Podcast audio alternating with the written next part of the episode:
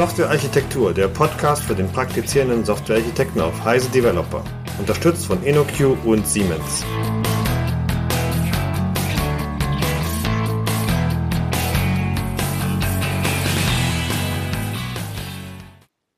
Hallo und herzlich willkommen zu einer neuen Episode des Heise Developer Podcast Softwarearchitektur. Ähm, heute mal wieder in einer Runde, die wir schon lange nicht mehr hatten, nämlich Christian Weyer auf der anderen Seite der Skype-Verbindung. Hallo Christian. Hallo Stefan, grüß dich. Und ich, Stefan Hilkoff. Ähm, heute haben wir uns vorgenommen, über echte Cross-Plattform-Entwicklung zu sprechen. Mit einem Fokus auf dem Client, aber wahrscheinlich nicht nur. Und äh, wenn wir schon mit solchen komischen Begriffen starten, dann sollten wir als erstes vielleicht anfangen, sie zu definieren. Was ist denn Cross-Plattform, Christian? Ist das das gleiche wie Multiplattform oder ist das was anderes? Wie definierst du das? Tja, also Multiplattform ist vielleicht ein Begriff, den man gar nicht so kennt, ähm, Stefan. Das ist eigentlich einer, den ich oder wir immer verwenden, um abzugrenzen zu Cross-Plattform. Also mit Multiplattform meine ich, wenn man zum Beispiel mit einem, mit einem Ansatz, wo man eine Technologie hernimmt, dann hauptsächlich für die mobilen Plattformen Anwendungen entwickelt. Also was einem da zum Beispiel in den Sinn kommt, ist ein Toolkit äh, wie Xamarin zum Beispiel. Ja? Äh, damit kann ich ja mit einer Codebasis, nämlich basierend auf ähm, C-Sharp und .NET-Bibliotheken, dann Apps bauen für, für iOS, für Android, für Windows Phone und Co. Das meine ich aber nicht, wenn ich über Cross-Plattform rede oder vor allem auch, wenn unsere Kunden über Cross-Plattform reden. Wenn die Cross-Plattform haben wollen, dann meinen die wirklich jede Plattform. Und zwar nicht nur Mobile, sondern auch Desktop und vor allem auch der Browser. Das ist die Abgrenzung. Multi versus Cross-Plattform. Mhm. Okay. Das heißt, ähm, wenn du mit einem, ja, ich bin ein bisschen irritiert wegen des Begriffs, weil normalerweise hätte ich jetzt gesagt, Cross-Plattform ist doch das, was ich, was ich assoziiere, wenn ich zum Beispiel ähm, Cross-Plattform-Entwicklung äh, früher gemacht habe mit diesem, wie hieß nochmal das, Star-Framework von, von den, ach, habe den Namen schon wieder vergessen, so lange ist das her. Wenn man eben mit einem Cross-Plattform-Toolkit mit sowas wie Qt, Qt oder so sowas gemacht hat. Das wäre für dich aber nicht Cross-Plattform, sondern Multiplattform. Das wäre tatsächlich Multiplattform. Man kann es vielleicht darauf ähm, reduzieren, überall, wo das Web und der Webbrowser nicht mit im Spiel ist, ist für mich kein Cross-Plattform. Heutzutage. Okay. Das legt schon ein bisschen, äh, legt schon mal ein bisschen die Richtung fest, in die wir gehen. Offensichtlich geht es uns um webbasierte Client-Entwicklung. Und das finde ich ja genau. besonders spannend von einem, von einem .NET-Menschen wie dir. Von dir hätte ich jetzt doch erwartet, also du bist bei mir definitiv noch geparkt in dieser Ecke, ne? einfach aus, die, aus rein rhetorischen Gründen schon einfach mal. Ähm, da hätte ich doch jetzt erwartet, dass es doch die beste Strategie sein müsste, nativ für die, für die Windows-Umgebung zu entwickeln. Aber das siehst du nicht mehr so. Du, das ist schon seit ein paar Jahren nicht mehr so. Ich meine, wir haben uns jetzt auch ein paar Jahre immer gesprochen, glaube ich. Ja.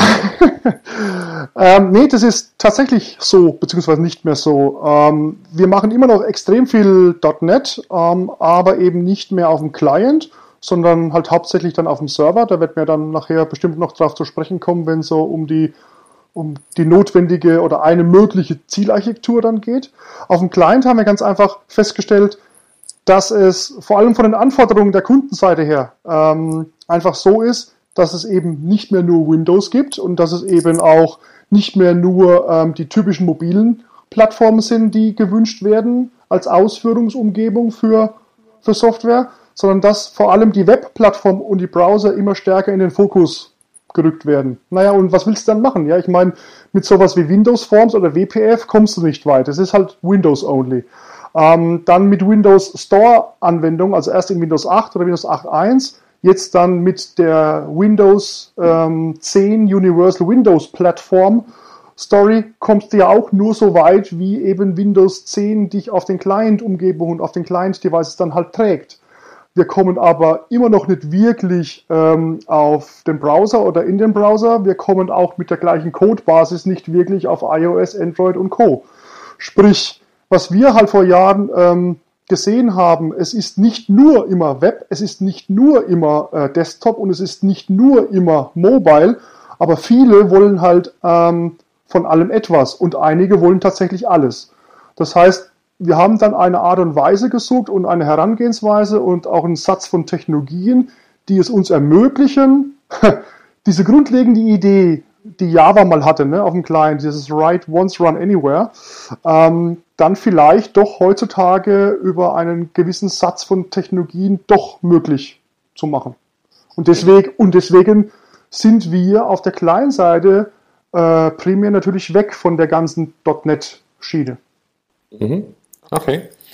Ähm, ich habe das Gefühl, dass es, äh, das ist genau, genauso der Fall in der Java-Community. Ne? Es gibt natürlich noch eine Menge Anwendungen. Ich kriege immer was aufs Dach, wenn ich sage, äh, Java-Client-Anwendungen sind nicht mehr relevant. Dann hauen nicht immer die Leute, die, äh, die JavaFX-Fans sind oder Eclipse RCP oder, oh, oder Swing-Fans. Ähm, aber ich habe das Gefühl, es geht auf jeden Fall zurück. Das wird wahrscheinlich niemand bestreiten.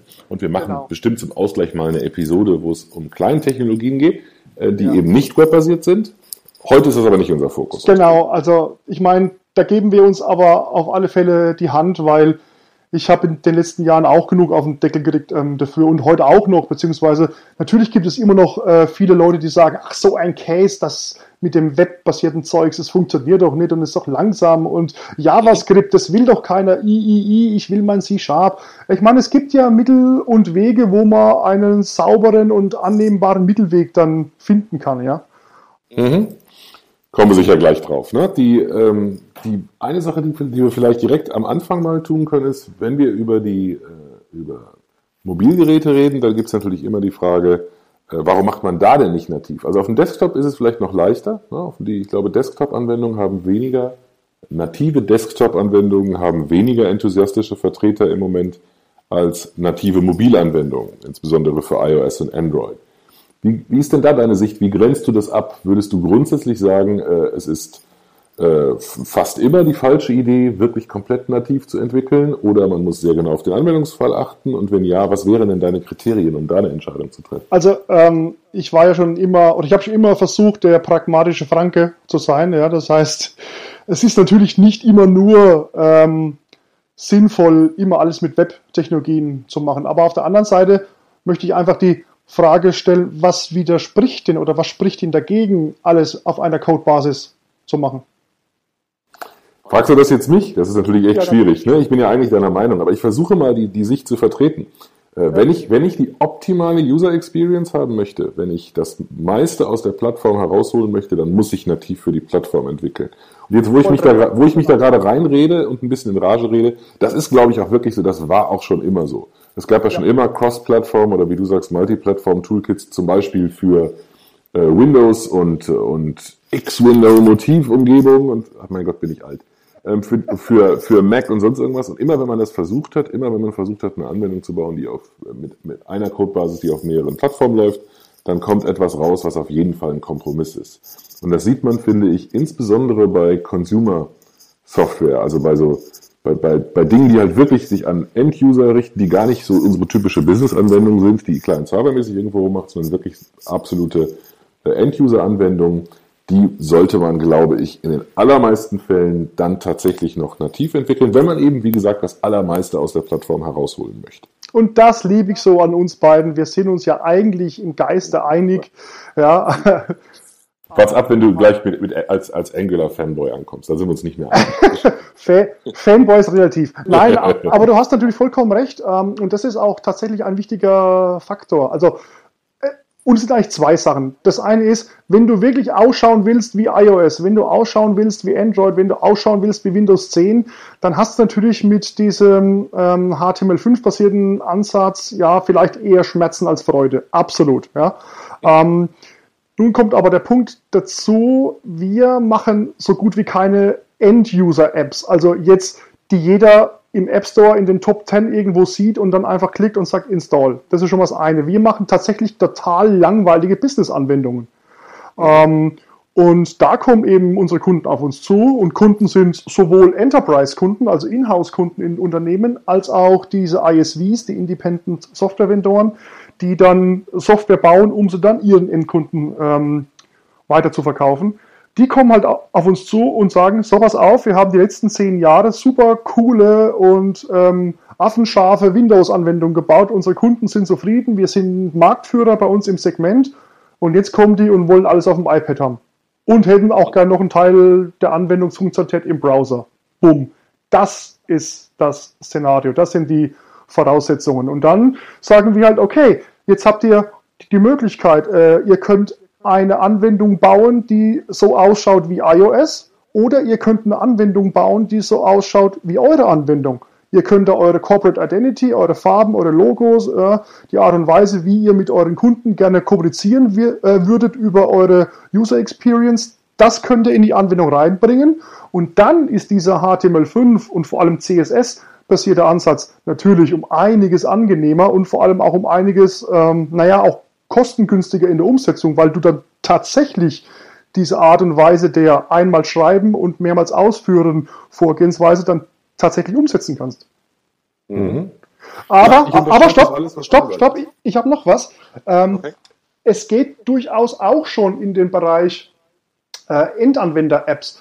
Ähm, ich habe einen guten Bekannten, der schreibt gerade ein Game ähm, komplett in HTML5 und du wirst lachen, tatsächlich komplett in AngularJS. Und der hat es so weit optimiert und auch auf die mobilen Plattformen dann integriert, dass du überhaupt gar keinen Unterschied mehr merkst. Es ist äh, snappy, das ist responsive, das ist schnell, das fühlt sich toll an, das schaut cool aus und du könntest von außen jetzt als Unbedarfter nicht sagen, ob das in Objective-C, in Java oder jetzt in Angular gebaut wurde. Also auch das geht. Da ist aber der Aufwand natürlich dann äh, ungleich größer als bei den in Anführungszeichen langweiligen Business-Anwendungen.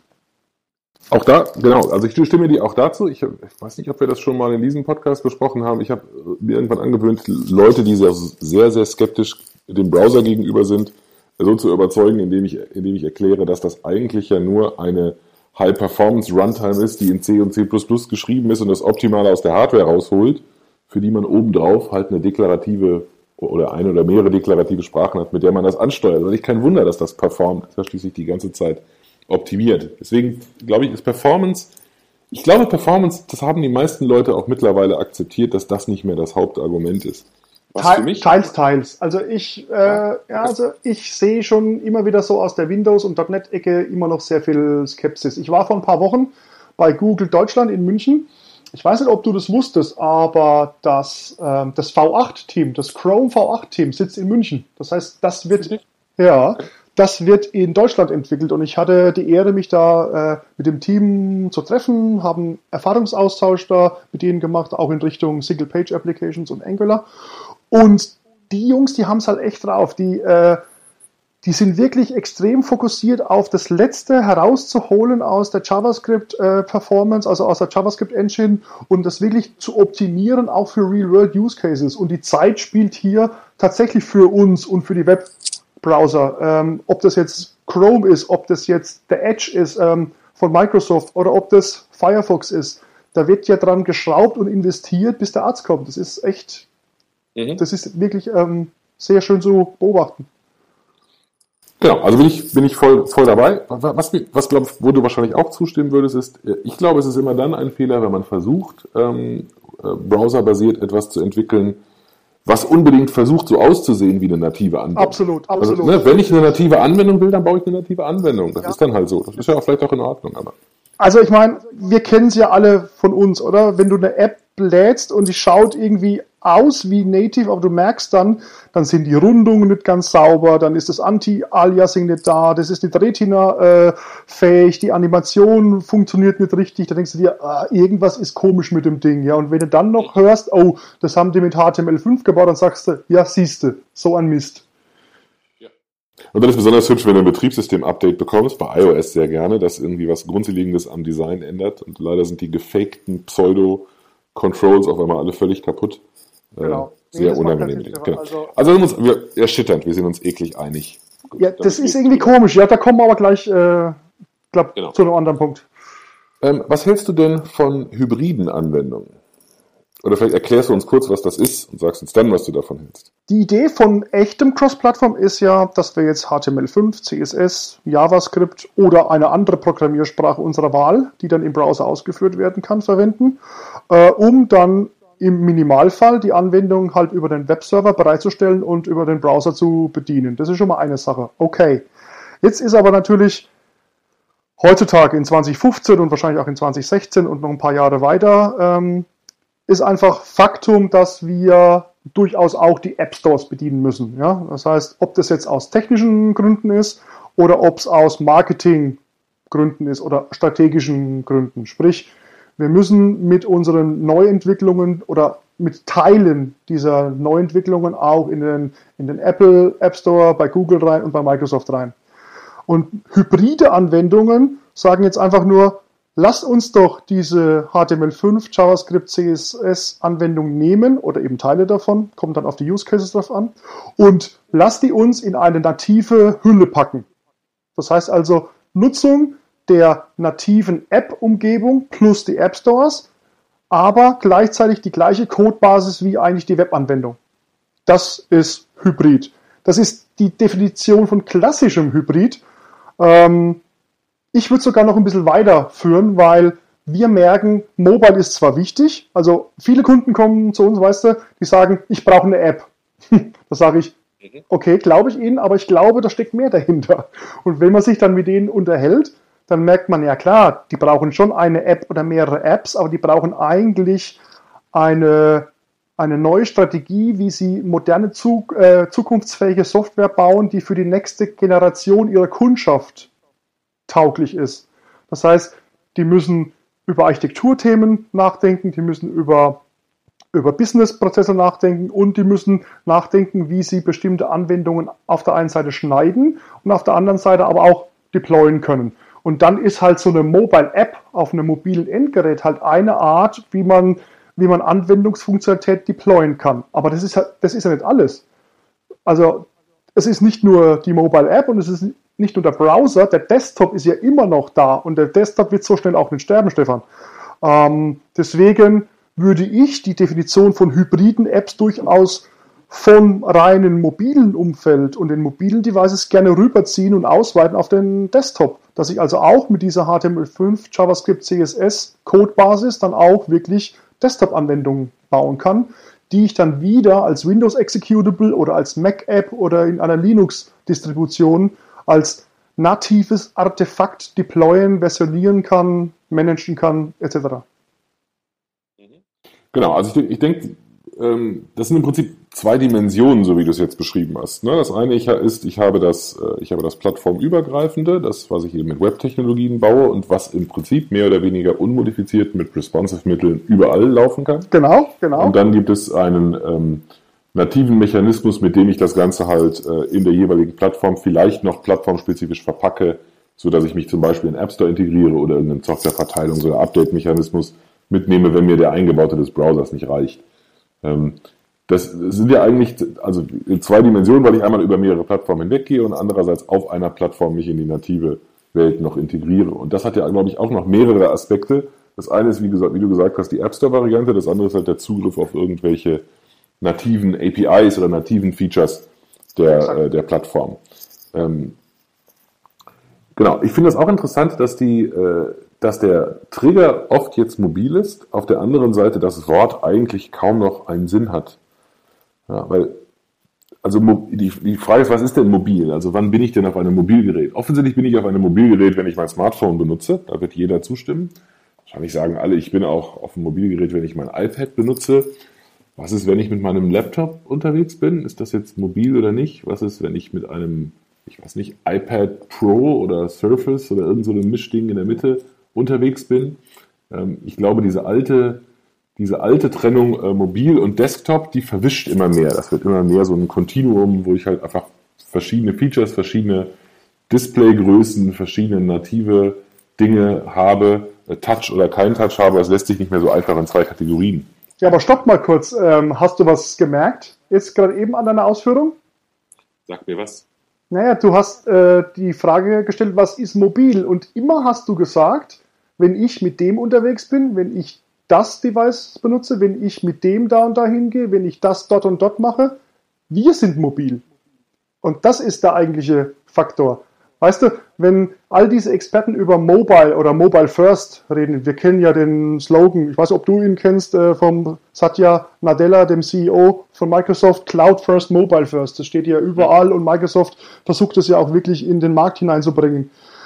Wenn wir also über Mobile First sprechen, dann sprechen wir nicht über Smartphones oder über äh, iPads oder über irgendwelche Twitter hin zum Laptop oder sonst was, sondern wir sprechen von der Art und Weise, wie wir heute als Mensch funktionieren, dass die Daten bei uns sein müssen, dass die Anwendungen mit uns wandern müssen, weil wir die ganze Zeit unterwegs und mobil sind und wir es als selbstverständlich äh, finden, dass wir irgendwie eine Deutsche Bahn-App haben, wo wir ständig die Zugverbindung heraussuchen können, unser Ticket haben, etc. pp. Jetzt mal nur als ein äh, mhm. berühmtes Beispiel. Das ist eigentlich äh, der Faktor, wenn wir von Mobile sprechen. Und das ist tatsächlich auch, wenn man sich mit den Kunden dann unterhält, das ist auch genau das, was die meinen. Nur manifestiert sich dieses Mobile oder Mobile First in vielen Köpfen erstmal als dieses kleine App-Eigen auf dem Stadtbildschirm von einem Smartphone.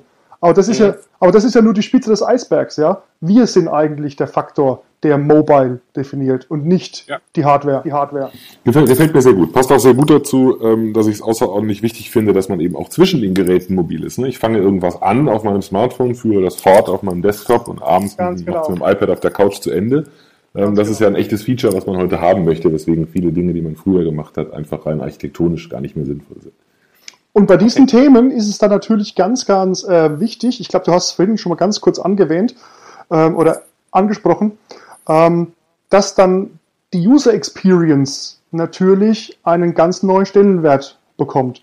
Bisher haben halt immer gesagt, also wir, meine ich die, die so klassische Java-Anwendungen gebaut haben oder eben klassische Windows- oder .NET-Anwendungen gebaut haben. Naja, es ist halt ein Fenster oder ich habe halt so Multi-Fenster und alles ist gut, ich bin auf dem Desktop und wird schon werden.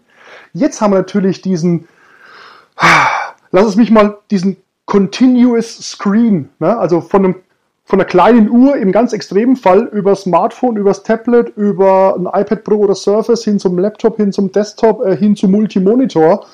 Support haben wir jetzt natürlich eine ganz andere Herausforderung auf einmal, wenn wir sagen, naja, wenn wir wirklich mit einer Code-Plattform, also mit einer Code-Basis, meine ich, ähm, unsere Software entwickeln wollen im Sinne von echtem Cross-Plattform, dann haben wir auf einmal ganz andere Problemstellungen, wenn es um User Experience geht. Habt ihr da ähm, entsprechende, ich sag mal, Erfahrungen auch gemacht in der jüngsten Vergangenheit? Also wir sehen es ganz extrem, diese Problematik. Ja, also die, ich glaube, die Herausforderungen sind völlig unabhängig davon, ähm, in was für einem Technologieumfeld man sich gerade bewegt äh, bei allen modernen Projekten im Moment da. Ne? Die Zeiten, wo man das ignorieren konnte, sind einfach vorbei. Taucht überall genau. auf. Ja. Genau das gleiche Thema. Lass uns aber noch eine Stufe, wir sind ein bisschen ins Philosophieren geraten, finde ich. Lass uns eine Stufe konkreter werden, was wir uns eigentlich vorgenommen hatten. macht doch Spaß. Ist auch gut, ja, klar. Aber ich würde gerne, äh, ich würde dich gerne auf den, auf den äh, Pfad zurückbringen, den du am Anfang vorgeschlagen hast, nämlich mal über konkrete Werkzeuge zu reden. Vielleicht kannst du uns ähm, äh, dein ähm, oder euren Lieblingsstack mal so ein bisschen vorstellen. Wenn du heute freie Wahl der Waffen hast, was benutzt du dann? Was ist deine Lieblingsumgebung? Also du meinst jetzt konkret auf der Client-Seite, um diese Cross-Plattform-Anwendung zu bauen. Also gut, ich meine, ähm, HTML5 halt als Basisplattform, okay, das ist ja klar, das haben wir jetzt schon gehabt. Ähm, dann kann man ja sagen, okay, man kann alles ohne irgendein ähm, JavaScript-Framework machen. Kann man natürlich machen. Ja.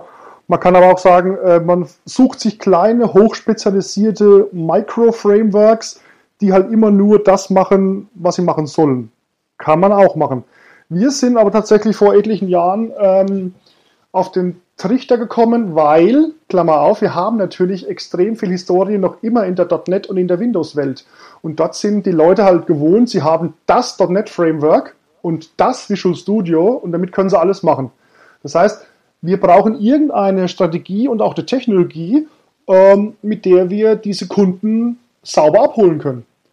Ähm, naja, und dann haben wir uns umgeschaut, haben teilweise sogar selber herumexperimentiert ähm, mit eigenen JavaScript-Anwendungsframeworks und sind dann durch viel her her ähm, Herumprobiererei, Ausprobieren dann auf AngularJS gestoßen. Vor okay. über drei Jahren, vor, ja, vor weit über drei Jahren, eigentlich schon vier Jahre jetzt mittlerweile.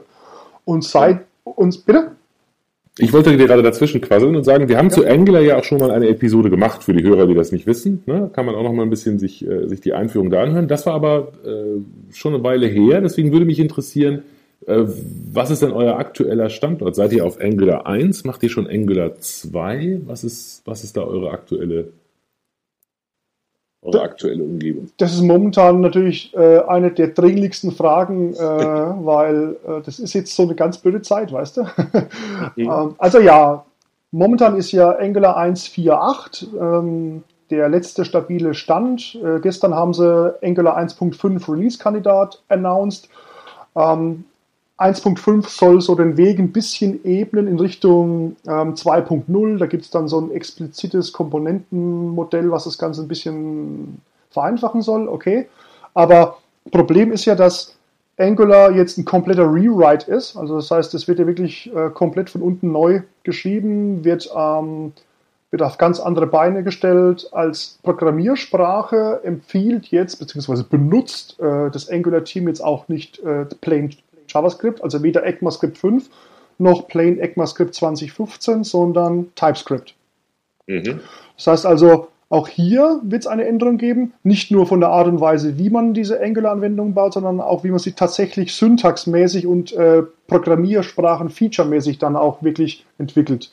Wir sind momentan in den aktuell laufenden Projekten, sind wir auf Angular 1.4, mhm. haben jetzt aber die ersten ähm, Neukunden, wo wir halt noch so in der Architekturphase, in der Requirements-Phase sind. Und je nachdem, wann die dann anfangen zu implementieren, das ist jetzt halt so der Kasus Knaxus, weißt du? Wenn die jetzt natürlich anfangen wollen, im Januar oder im Februar zu implementieren, dann muss man mal gucken. Es dauert noch ein paar Wochen, dann ist Angular 2 die Beta-Version da. Ich denke mal, da kann man dann einigermaßen sinnvoll mit starten. Ansonsten, wenn die eh sagen, naja, wir wollen im Frühjahr oder dann bis in den Sommer hinein dann irgendwie mal anfangen mit der kleinseitigen Implementierung, dann ist Angular 2 da und dann ist man safe, dann natürlich dieses neue Framework zu nutzen. Aber jetzt momentan ist so, ist so ein leicht unglücklicher Zeitpunkt. Wenn man jetzt unbedingt anfangen möchte, hat man vielleicht noch Schmerzen, weil Angular 2 ist in Alpha und Angular 1.4 oder 1.5 ist zwar da, aber hat natürlich äh, ein gerüttelt Maß andere äh, Denkweisen und auch Programmierrichtlinien, wie es dann bei Angular 2 der Fall sein wird. Mhm. Vielleicht für die Hörer, die das jetzt äh, ähm, hören, wir nehmen das gerade auf Anfang Dezember. Es kann natürlich immer ein bisschen dauern, bis die Episode tatsächlich erscheint. Also wir reden, oder du hast gerade gesprochen vom Frühjahr 2016. Genau, also heute ist der 11. Dezember 2015, genau. Ähm, okay, also Angular, wir können vielleicht gleich noch ein bisschen ähm, ähm, darauf rumreiten. Aber ist das alles oder gibt es noch mehr außenrum? Naja, ich meine, ähm, Angular ist ja jetzt nur das Anwendungsframework, also so jetzt heute sagt man halt MVC oder MVVM basiert, bei Angular 2 wird dann auf der Idee von äh, Komponenten dann halt mehr herumgeritten. Das ist ja nur eine Sache. Ähm, damit kannst du halt so Sachen machen wie ähm, lokale Navigation, lokales Routing, damit kannst du so Sachen machen wie äh, Datenbindung, Kapselung auf äh, Patterns-Ebene das ist natürlich nicht alles. Also wir brauchen zum Beispiel ähm, auf der anderen Achse natürlich irgendein ein UI oder ein UX-Framework, weil wir gerade eben schon davon gesprochen haben. Deswegen hatte ich ja das Thema noch äh, kurz eingeworfen. Da, da gibt es ja jetzt auch die unterschiedlichsten Ansätze, Möglichkeiten oder Tools. Zum Beispiel hat ja Google mit seinem Material Design damals bei Android 5 eine neue Welle losgestoßen. Und da gibt es jetzt also auch in der Webwelt ähm, UI-Frameworks, die jetzt dieses Material Design implementieren. Ja, dann schaut halt jede Anwendung irgendwie ein bisschen aus wie Android. Okay, muss man mögen. Auf der anderen Seite hat Microsoft etwas ähnliches, das heißt WinJS. Das ist mehr oder weniger die JavaScript und die CSS-Implementierung der ganzen Windows 8 Store, also früher bekannt als Metro Design ähm, mhm. Herangehensweise an User Interfaces. Auch das muss man mögen und sich überlegen, ob man dann sowas auf einem Android und auf dem iPhone auch haben möchte.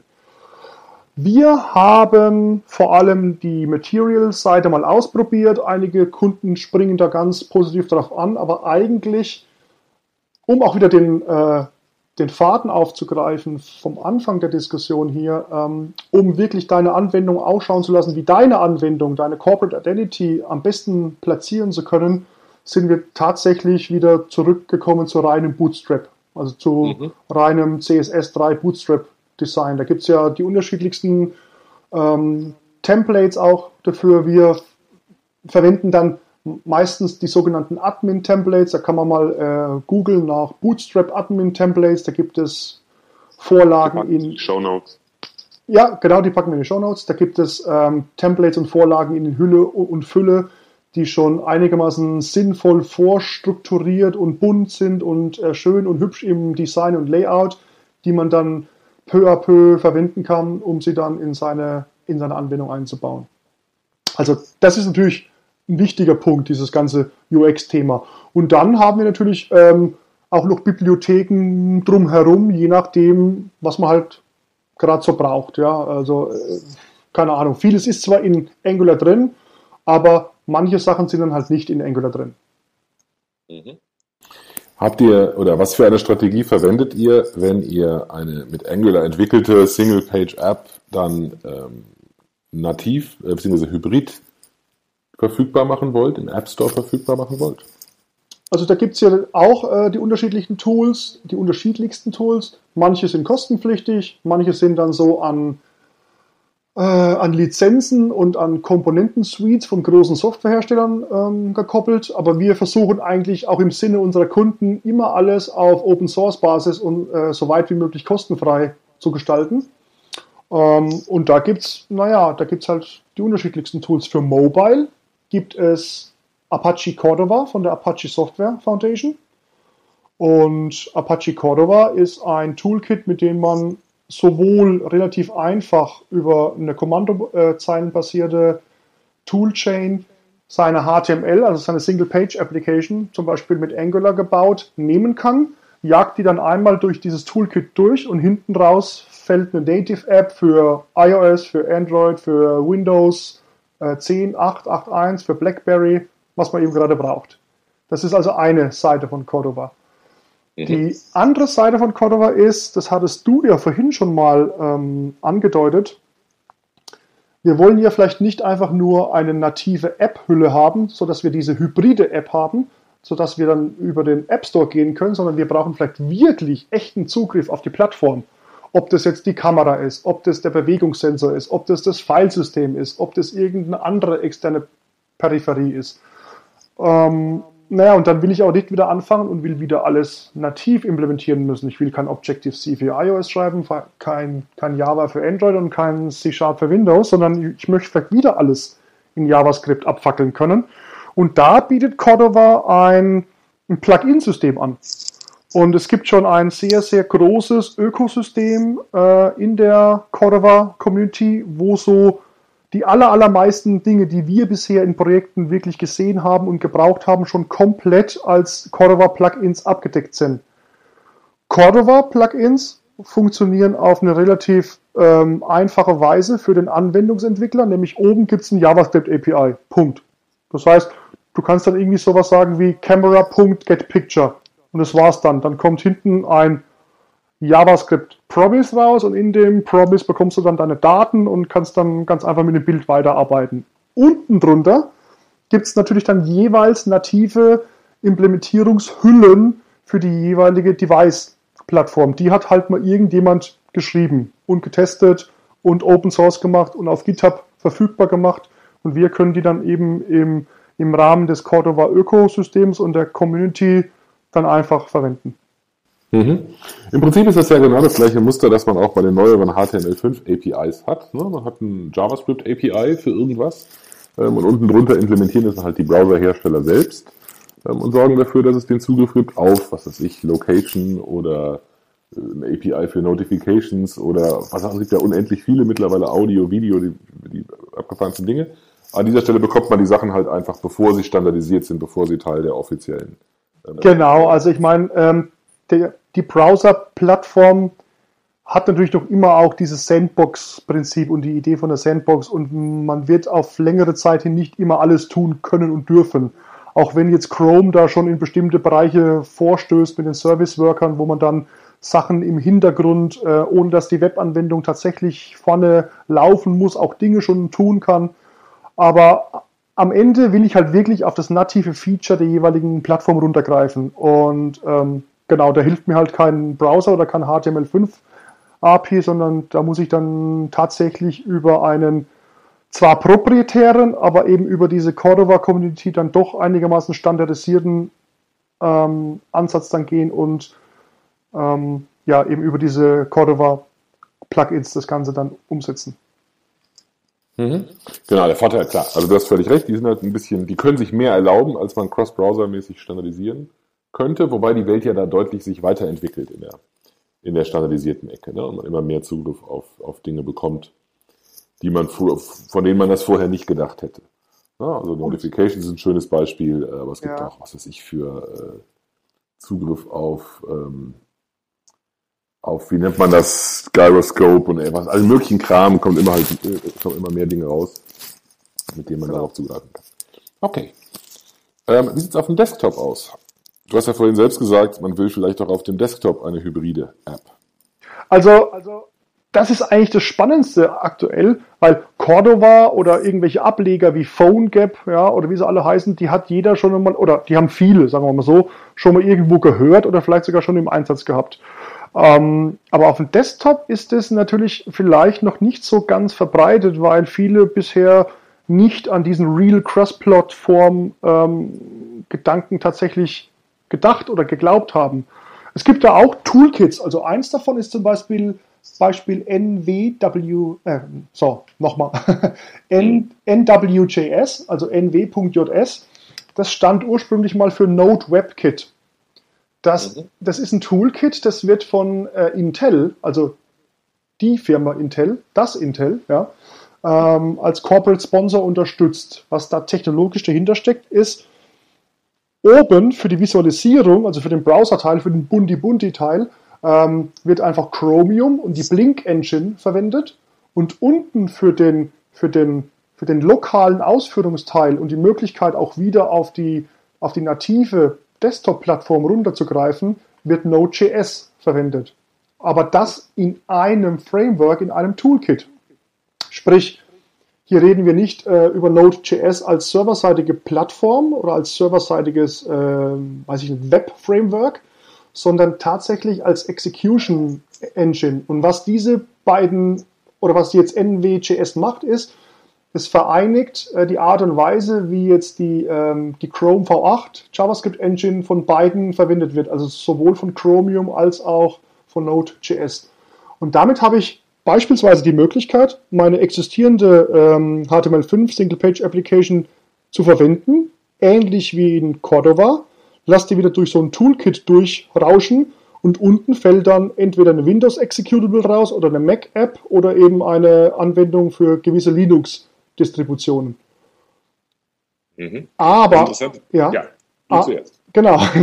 Aber ich habe eben auch ähm, die Möglichkeit dann, weil unten drunter ja Node.js liegt, über beliebige Node-Module, die ich über npm dann beziehen kann, dann tatsächlich auch wieder aufs Filesystem zuzugreifen, auf das, zum Beispiel auf das native Menü in macOS oder auf die Taskbar und die Tray-Icons in Windows etc. pp. Und das ist natürlich extrem spannend.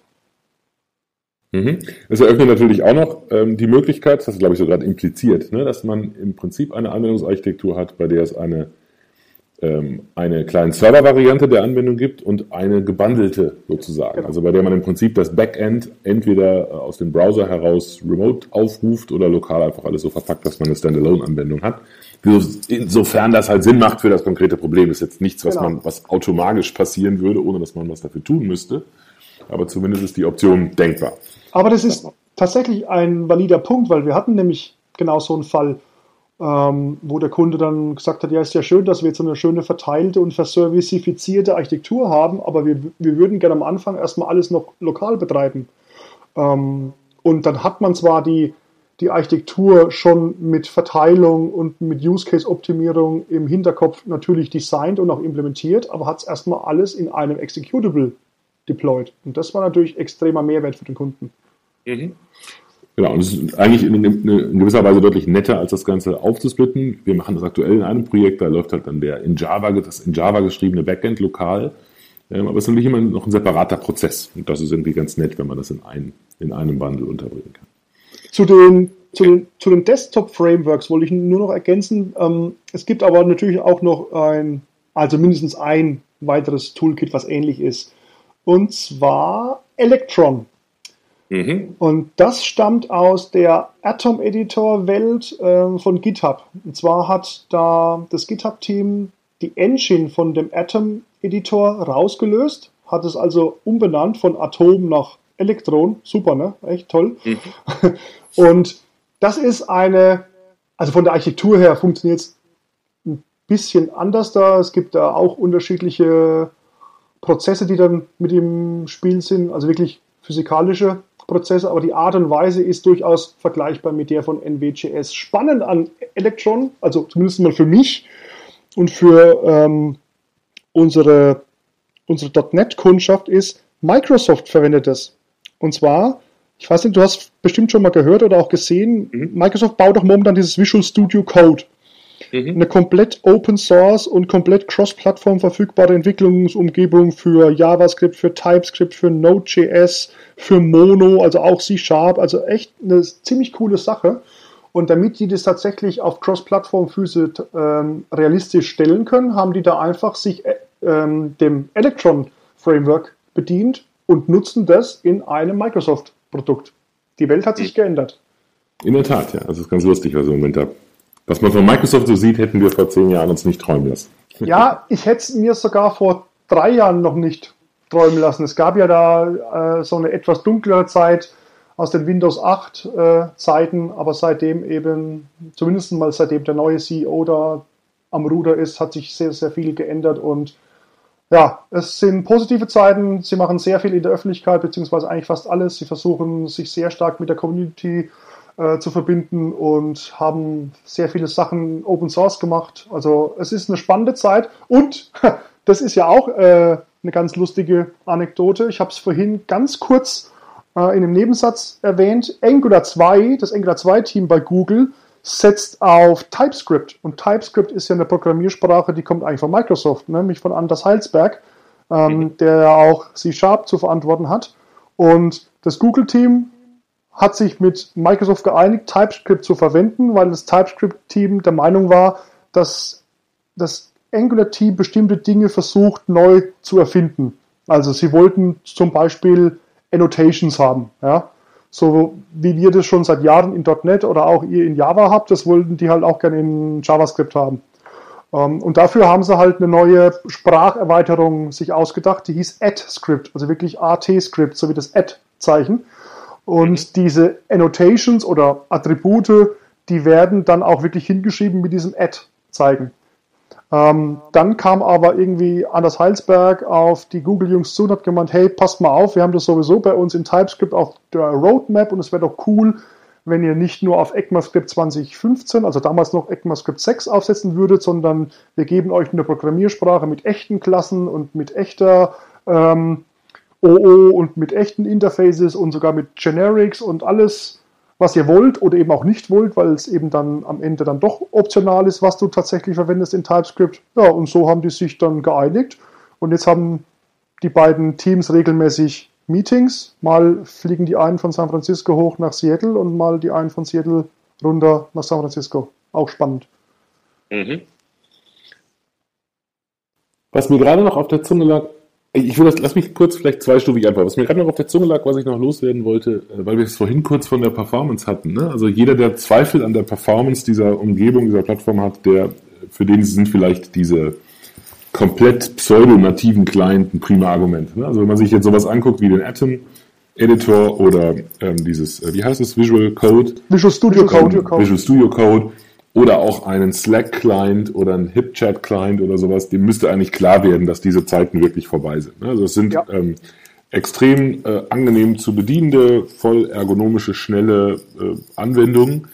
Ja, also die, ich weiß nicht, ob die mithalten, wenn man 250 Wörter pro Minute schreibt, aber wenn man irgendwie als Normalsterblicher mit diesen Anwendungen umgeht, vermisst man da nichts. Es ist keinesfalls so, dass das ähm, so ist wie früher. Ist vielleicht eine ähnliche Sache, die auch andere Umgebungen mitmachen. Eine Zeit lang sind sie noch so unausgereift, dass man das noch deutlich spürt. Mittlerweile ist da nichts mehr unausgereift, sondern es ist eine sehr, sehr erwachsene Umgebung, die wir da genau. haben. Ähm, lass uns aber zu dem Angular-Thema nochmal kurz kommen. Oder haben wir noch was vergessen in deinem Stack? Also in dem Stack, ja, es gehört zum Stack, aber es gehört vor allem zur, zur Story. Ich erzähle ja gern so End-to-End-Geschichten. Und zwar ist es zwar jetzt ganz toll, wenn wir also äh, vorne die Anwendung bauen mit Angular und Co. und dann irgendwie Cordova haben, um links die Mobile-Apps rausfallen zu lassen und rechts irgendwie ähm, die Desktop-Apps mit NVJS oder Electron erzeugen zu können. Aber ganz cool wäre es natürlich, wenn man das irgendwie automatisieren könnte. Und das ist natürlich ein, ein auch nicht zu unterschätzendes Thema, ja, wenn es so um Continuous Integration, Continuous Delivery, Continuous Deployment äh, Themen geht heutzutage. Ja, und da verwenden wir meistens, also wenn wir äh, das beeinflussen können, Galb als, ähm, als Task-System und haben uns da so ein Framework aufgebaut, wo wir ganz einfach vorne einen Ordner angeben können, wo dann unsere HTML-Anwendung liegt und ähm, hinten fallen dann sowohl die optimierte Web-Anwendung raus, äh, als auch äh, über Cordova dann je nach Plattform dann die, die Mobile-App und dann äh, über NVJS oder eben Electron dann hinten dann auch die entsprechenden drei Desktop-Anwendungen. Und das mhm. ist natürlich schon immer sehr beeindruckend, wenn du das mal jemandem zeigst, der entweder nur Web gemacht hat oder nur Windows gemacht hat wenn du dann in der Kommandozeile dieses Kommando ausführst und nach einer Minute auf einmal hat er ja acht bis zwölf unterschiedliche Anwendungen für alle möglichen Plattformen, dann, äh, dann leuchten die Augen, kann ich dir sagen. Mhm. Okay. Gut. Äh, ich vergesse nicht, ich muss mal dran denken. Also Galb ist das aktuelle, ne? Nicht mehr Grunt. Grunt ist total alt und äh, altmodisch, das benutzt kein Mensch mehr. Man muss ja immer aufpassen, da guckst du drei Monate nicht hin, da sind heißt schon wieder alles anders. Ja, also ha, genau deswegen wollte ich es jetzt so nicht formuliert haben. Also Galb ist, hat momentan etwas mehr Traktion in der Community. So sagt man das heutzutage. Ich glaube, so sagt man das diplomatisch. Sehr schön. Äh, okay, gut. Ähm, lass uns vielleicht ganz kurz auf der, auf der Angular-Sache noch rumreiten. Du hast es vorhin schon erwähnt, diese Umstellung Angular 1, Angular 2. Das ist vielleicht meine, also eines meiner beiden größten Bedenken, ähm, dabei auf Angular ähm, zu setzen oder ganz allgemein eigentlich auf so ein Framework zu setzen. Man macht sich halt schon sehr, sehr stark von dem Framework-Anbieter oder, oder dem Framework-Autor abhängig. Ja, das ist so, klang das bei euch aber auch. Oder habt ihr, ergreift ihr irgendwelche Maßnahmen? Ich könnte mir gar nicht vorstellen, wie ihr Maßnahmen ergreift, um den Code so zu schreiben, dass er auch mit etwas anderem als Angular funktioniert. Das ist schon so eine Art Angular All-In. Ja, ja, natürlich klar. Ich meine, das ist am Ende des Tages etwas ähnliches, wie du ein Java All-In und ein .NET All-In mhm. gemacht hast oder heute noch magst. Ähm, wie wir also wie wir den Weg beschreiten, um dann in Richtung neuere Version zu kommen, ist, wir haben halt über die Jahre hinweg gewisse Patterns uns angeeignet und Art und Weise, wie man dann den Code schreibt. Es wird auf der einen Seite ähm, einen Versuch geben vom Angular-Team, ich formuliere es mal äh, vorsichtig, dass man, dass man automatische Integration und Migration von Angular 1 und Angular 2 und vice versa hinbekommt. Das ist die eine Sache. Und die andere Sache ist, wir versuchen immer, den Code so zu schreiben und es mit dem Kunden so abzustimmen, dass es einfach in endlicher Zeit, in absehbarer Zeit äh, abschätzbar ist, wie lange es dauern würde, diesen Code jetzt zu migrieren auf Angular 2. Aber der eigentliche Punkt ist, muss überhaupt migriert werden auf Angular 2? Ich meine, es kann ja sein, dass der Kunde sagt, nee, äh, wir haben die Zusage von Angular äh, oder von Google in dem Fall, dass der 1.x Branch so weiter, so lange weiter gepflegt und weitergeführt wird, wie es ähm, eben notwendig ist von der Kundenbasis her und auf der anderen Seite natürlich die Innovation natürlich hauptsächlich im Angular 2 äh, Teil passiert. Also ich weiß es nicht. Vielleicht muss man existierende Anwendungen auch überhaupt gar nicht migrieren, sondern vielleicht geht es äh, primär um die Frage, verwende ich heute die 1er Version und ab wann verwende ich dann die 2er Version und bin dann eigentlich relativ ähm, sauber von der Abtrennung her der unterschiedlichen Versionen. Aber ja, du hast recht. Ähm, man kauft sich dann natürlich, also man hat ein Vendor-Login einfach wieder. Ja. Mhm. Genau, der, der, andere Punkt, den ich halt äh, auch immer noch ein bisschen anführe, ist, man, äh, man akzeptiert halt dies, das äh, Single-Page-App-Architekturmuster. Ja, das ja. halt, äh, ähm, also ich kann den, den, den, den Reiz sehr gut verstehen, wenn man aus der äh, Rich Client-Entwicklung kommt. Also wenn man vorher, wie du sagst, mit, mit WPF oder von mir aus mit Eclipse RCP irgendwie sowas gebaut hat, dann ist das schon, äh, wie soll ich sagen, Natürlich äh, anders, weil es eine andere Umgebung ist, aber irgendwie auch nicht. Es ist zwar eine andere Sprache und eine andere Umgebung, aber man hat doch sehr, sehr viele verwandte Architekturmuster. Würdest du, dem, würdest du dem zustimmen? Ja, ja, genau. Das war ja vorhin auch mein Punkt, um die die Entwickler aus der .NET-Welt abholen zu können, ist SPA und halt für uns jetzt im speziellen Fall Angular eigentlich fast optimal. Weil ja. wenn die zum Beispiel Silverlight gemacht haben, also ich meine, sorry, das ist ja, das ist ja sowas von ähnlich. Mhm. Ja, was interessant ist, also ich kriege immer Ärger, wenn ich, ich habe auf irgendeiner Folie, habe ich mit meinem Kollegen zusammen, haben wir immer äh, so ein Kontinuum von verschiedenen Technologien und da steht die STA direkt neben Silverlight und Flash. Und dann hauen uns immer alle, aber irgendwie ist das gar nicht es ist nur halb böse gemeint, wenn wir das so schreiben. Genau, ich sehe es gar nicht als böse. Als ich finde, Silverlight ist, mit, mit Silverlight verglichen zu werden, ist ein bisschen eine Beleidigung. das würde jetzt zu weit führen. Genau. Okay, gut. Aber ich, ich, ähm, ich äh, konzidiere absolut, das ist ein sehr, sehr, äh, sehr, sehr kompletter Stack, den ihr da habt. Und es ist ganz bestimmt möglich, damit ähm, Anwendungen zu entwickeln, die in dieses Kontinuum reinfallen. Ich bin halt eher Fan von was anderem. Ich stehe mehr auf Progressive Enhancements und, und eine andere Art von Web-Anwendung, aber das ist eben auch wirklich was anderes. Ich glaube, man muss äh, genau. äh, von der Situation her schauen, was am besten passt. Erstens das und ich spreche auch nicht ausschließlich von Web-Anwendungen, wie wir jetzt die letzten 50 Minuten ja, ja schön erörtert haben. Mhm. Alles klar. Gut, ähm, ganz kurz vielleicht, ähm, wie sieht euer Backend dann typischerweise aus? Ähm ganz kurz, du bist echt ein Spaßvogel. ja, wir müssen es ja jetzt nur anreißen, wir können ja eine separate Episode draus machen. Ähm, naja, historischerweise machen wir durch sehr viel .NET, also das, das heutige .NET, .NET 4.5 oder jetzt dann ähm, ganz neu das .NET 4.6. Also das ist ja mehr oder weniger die, die ja, die sanfte Evolution des Ursprungs.NETs, wie wir es seit 14 Jahren kennen. Ne? Okay. Was Microsoft jetzt gerade eben baut und fertig baut, also es gibt schon einen Release-Kandidaten, äh, ist .NET V Next. Das ist der Codename, also ähm, .NET 5 oder .NET 2016. Da gibt es einen sehr, sehr interessanten Cross-Plattform-Ansatz. Also es gibt einen Cross-Plattform-Ansatz und einen Open-Source-Ansatz. Microsoft entwickelt die nächste Generation von .NET komplett auf GitHub. Das muss man, sich, das muss man sich auch mal auf der Zunge zergehen lassen. Ähm, und sie bauen sofort für Windows, für macOS und für Linux. Und das ist natürlich für viele unserer Kunden jetzt nochmal on top sehr, sehr spannend und interessant, weil sie können auf der einen Seite mit der mit der gleichen Denkweise, die sie aus .NET klassisch ähm, her kennen, weiterverfahren, haben aber gleichzeitig natürlich die Möglichkeit, ähm, über diesen Cross-Plattform-Ansatz jetzt auch über ganz neue Szenarien nachzudenken, weil Windows eben nicht immer gesetzt ist, auch nicht auf der Serverseite. Ja, wenn wir an Lizenzkosten denken, automatisiertes Deployment, wenn wir an so Sachen denken wie Container und Docker, ähm, das ist halt in der Linux-Welt alles teilweise viel, viel gereifter und auch viel, viel einfacher zu nutzen. Das heißt also, wir gehen momentan auch verstärkt in den Bereich .NET 5 oder .NET V Next. Aber das ist nicht alles. Tatsächlich, ich meine, eigentlich schreit es ja danach, Stefan, oder? Ich meine, wir machen auf dem Client JavaScript. Warum sollten wir es nicht auch auf dem Server machen? Also, Macht also, ihr nicht auf dem Client TypeScript? Müsst ihr nicht auf dem Server dann auch TypeScript machen? Kann man ja auch machen. Also wir machen, du versuchst immer wieder, ne? Nein, ich kann nicht. nee, also wir tatsächlich machen wir aktuell auf dem Client hauptsächlich JavaScript. TypeScript machen wir dann, wenn es äh, das Projekt oder der Kunde halt gerne wünscht. Wenn wir dann in Richtung Angular 2 wirklich gehen, final, dann wird der TypeScript-Anteil natürlich viel höher werden. Das ist völlig klar. Mhm. Aber am Ende ist es ja nur Syntactic Sugar, ob ich jetzt JavaScript mache oder TypeScript. Ja? Mit einem Server-Framework wie Node.js kann ich auch beides machen.